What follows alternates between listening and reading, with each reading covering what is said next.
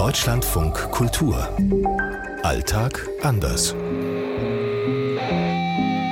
Es ist 8.40 Uhr in Nairobi. 7.40 Uhr in Prag. 8.40 Uhr in Tel Aviv. Hier in Tokio ist es jetzt 14.40 Uhr. 11.10 Uhr in Neu-Delhi. Heute Buhl.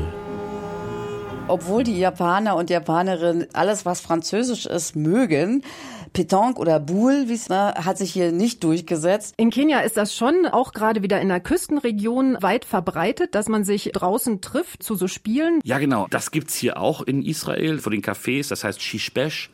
Das ist Backgammon und das wird viel in der Öffentlichkeit gespielt. Da sitzen dann ältere Herrschaften beisammen.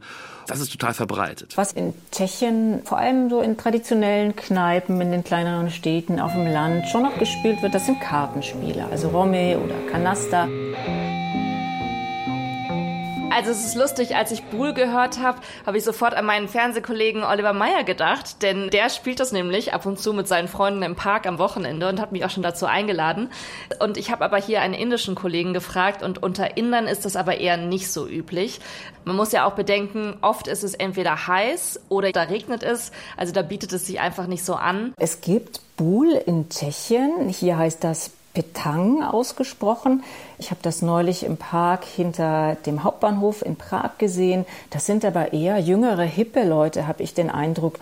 Sonst an Erwachsenen spielen, ja, es gibt schon Billardtische, es gibt schon mal hier und da in der Kneipe auch einen Tischkicker, aber Zählt Bier trinken auch als Spiel? Ich glaube, das ist das tschechische beliebteste Spiel aller Erwachsenen. In Kenia ist dann viel dieses Brettspiel mit den Löchern im Brett und den kleinen Steinchen, die man dann da verteilen muss.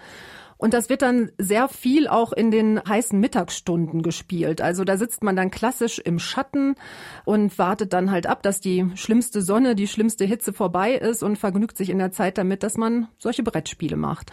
Diese Brettspiele, das ist eine Männerwelt. Also da habe ich jetzt noch nicht viele Frauen oder vielleicht sogar auch noch gar keine dazwischen gesehen. Hier in Tel Aviv, bei mir um die Ecke, da ist vielleicht der bekannteste Boulevard, der Rothschild Boulevard und da mittendrin gibt es auch Poolbahnen. Da gibt es, glaube ich, drei oder vier und da ist auch immer was los.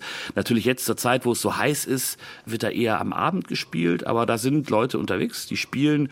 Viele Leute aus Frankreich sind ja auch nach Israel gekommen, auch nach Tel Aviv. Die haben das wahrscheinlich mitgebracht. So eine richtige israelische Tradition ist das nicht, aber das erklärt sich vielleicht auch mit der Einwanderung, die es hier gibt und gab. In Japan gibt es auch Freizeitparks für Anwohner, da ist dann Schwimmbad drin oder Tennis wird auch sehr gerne gespielt. Auch schon ganz früh am Morgen gerne. Es ist ja jetzt äh, zum Beispiel im Sommer immer sehr heiß. Da sieht man die schon morgens um sieben auf dem Platz. Baseball- und Fußballplätze sind auch sehr gut belegt. Ältere Menschen spielen sehr gern Golf. Da gibt's auch so ein bisschen so ein einfacheres Golf. Also da ist der Weg zum Loch ein bisschen kürzer. Aus Tokio Katrin Erdmann. Charlotte Horn aus Neu-Delhi. Aus Prag Marianne Allweis. Jan-Christoph Kitzler aus Tel Aviv. Antje Dikans, Nairobi. In Kenia ist mir das mit dem Spielen draußen aufgefallen, auf so einer kleinen Insel hier vor der Küste, Lamu heißt die. Da war ich mal zu Interviews und hatte mich eigentlich auch dann um die Mittagszeit mit allen möglichen Leuten verabredet. Aber es war tatsächlich niemand da. Und irgendwann landete ich dann auf dem Platz vor dem Rathaus und da saßen sie dann wirklich alle und spielten dann dieses Steinchenspiel in aller Ruhe und hatten natürlich auch nicht dran gedacht, dass da vielleicht noch irgendein anderer Termin mal ausgemacht war.